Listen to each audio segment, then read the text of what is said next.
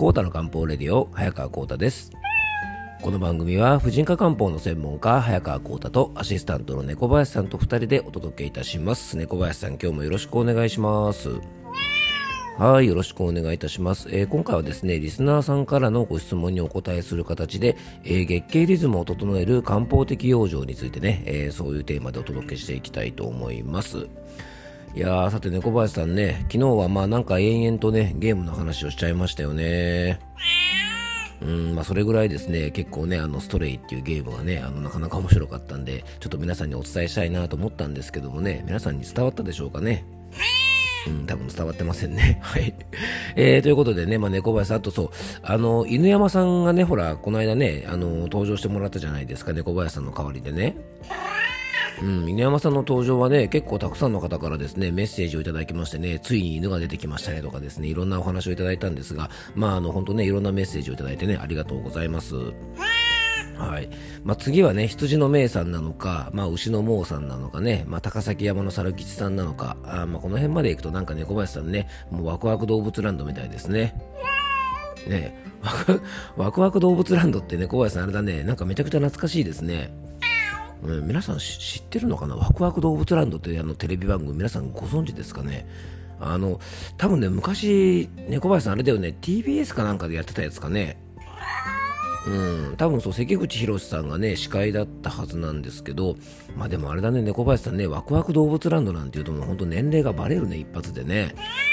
うん、まあ、あの、この番組名を聞いてですね、ああ、懐かしいって思った方は、まあ僕と同類です。で、この番組名を聞いてですね、何それってね、きょとんとしてる方はですね、まあいわゆるナウなヤングですね。ナウなヤングってことでね、はい、あの、まあ、本当ね、寒い中凍りつくような、えー、話をして申し訳ないんですが、まあ、今回はですね、番組へのメッセージもいただいてるんでね、あの、ちょっとまずそこも紹介していきたいと思います。えー、まずはですね、養生ネームゆきちゃんからです。あの、ゆきちゃんはね、先日あの、お父様が入院されたということでね、今いろいろ大変ということなんですが、あの、配信を聞いてね、勇気づけられましたということでね、あの、メッセージをいただきました。あの、本当にありがとうございます。あの皆さんもね同じようにあの大事な方がね今入院していたりとかあの体調を崩していたりとかまあいろいろあると思うんですね。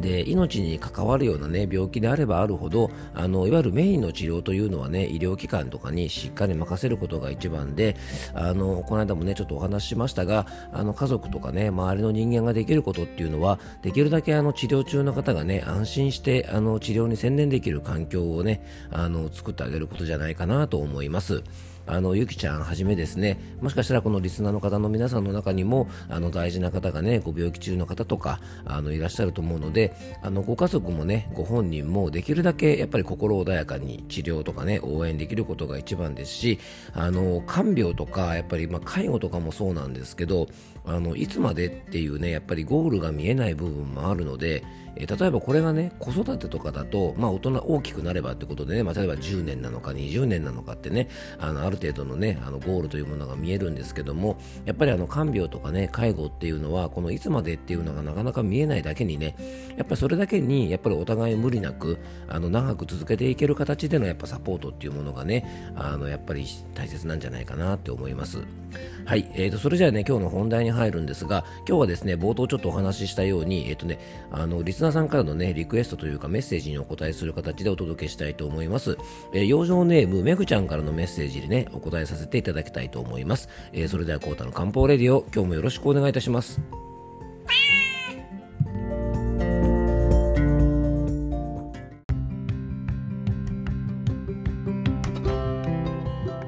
はい、えー、それでは今日の本題に入っていきましょう。まあ、猫林さんね、冒頭からワクワク動物ランドなんて懐かしい話をしちゃいましたね。うん、まあね、最近の方だとですね、なんでしょうね、あの、志村けんさんが出ていたね、なんか、えっ、と、志村動物園ですかね、まあ動物番組にとね、ああいうのが出てくると思うんですけど、僕とか猫林さん世代で言ったらですね、ワクワク動物ランドですよね。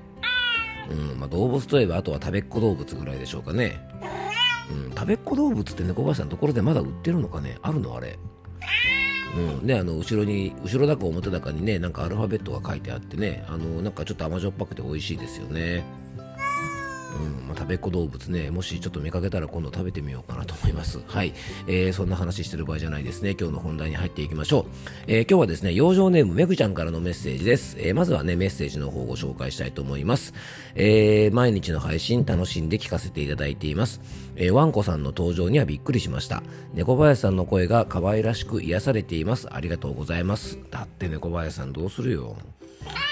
ねありがとうございます。はい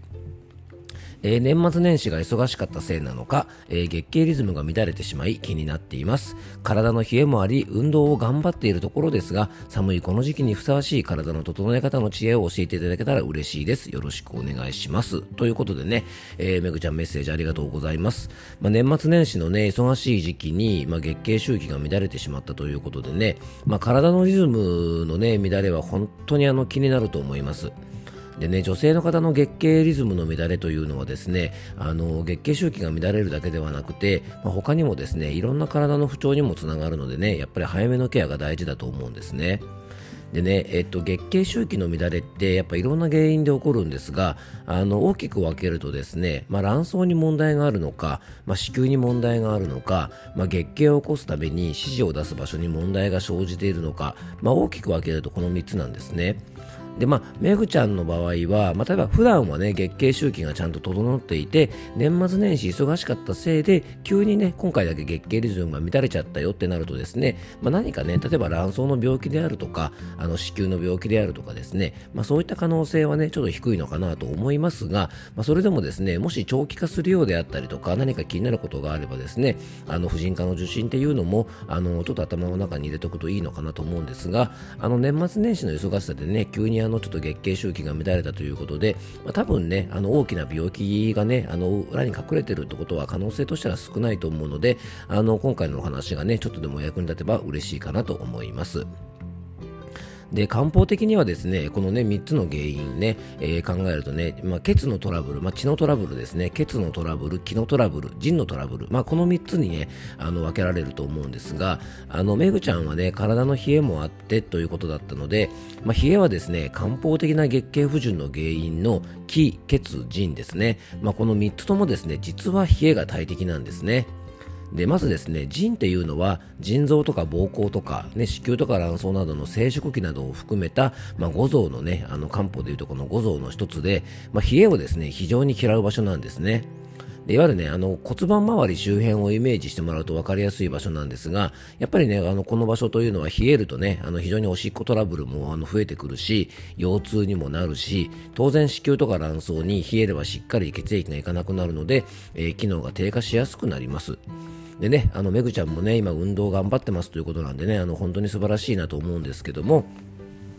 あの運動はですね最も早く血流を良くする、ね、養生の一つなので、まあったかい場所とかですねあったかい時間帯とかにあの無理ない程度でいいのでね歩いたりとかストレッチしたりとかあのヨガをしたりしてできるだけね筋肉を伸び縮みさせるとあの血流の改善にもつながって体も温まってくると思います。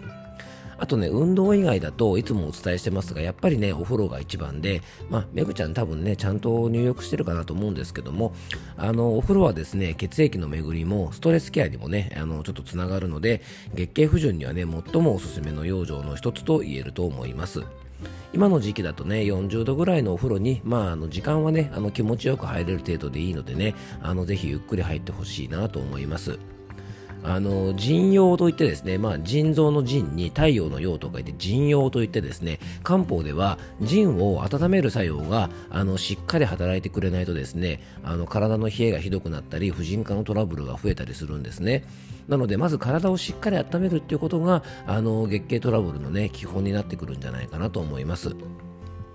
まあ、今年はね、年末からね、本当にあの寒い日が続いてますので、かなり体冷えてる方も多いですし、あとそれと同時にですね、年末年始は結構ね、冷たいものを食べちゃう時期なんですね。なんとなくね、お雑煮とかお鍋とかあったかいものを食べるってイメージがあるかもしれませんが、あの、おせち料理ってね、基本的に冷たいものが多いですよね。ていうかもうほぼ冷たいですよね。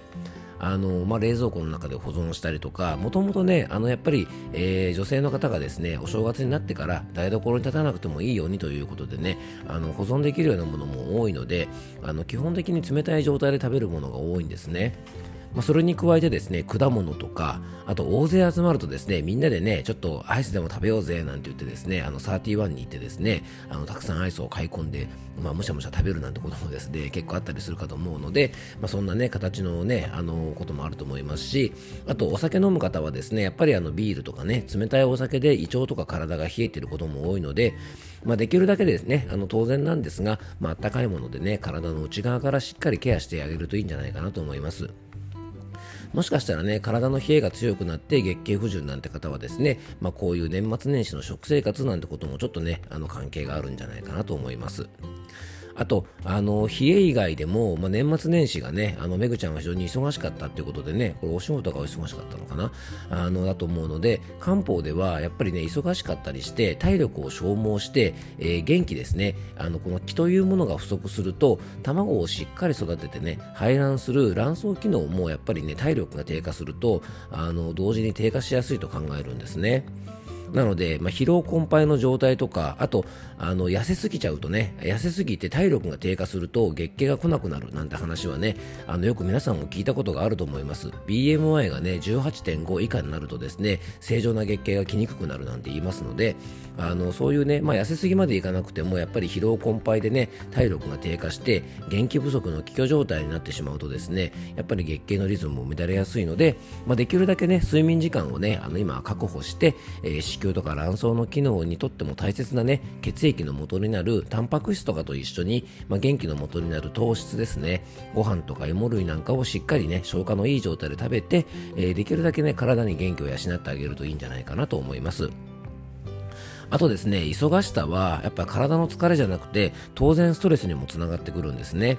で、もしかしたらめぐちゃんはね、忙しくて、まあ、肉体疲労もあったと思うんですけども、ストレス疲労なんかもあったかもしれないですよね。なので、えっと、ちょっとね、今日時間が長くなってしまったので、えっと、この続きはですね、また明日ですね、明日はね、ストレス疲労から来る月経不順の対策とかですね、あの、それ以外にあともう一個話したいなと思うことがあるので、えっと、今日の続きはですね、また明日、あのー、ね、続きということでお話話ししていきたいと思いますので、えー、よかったら次回もお聴きください。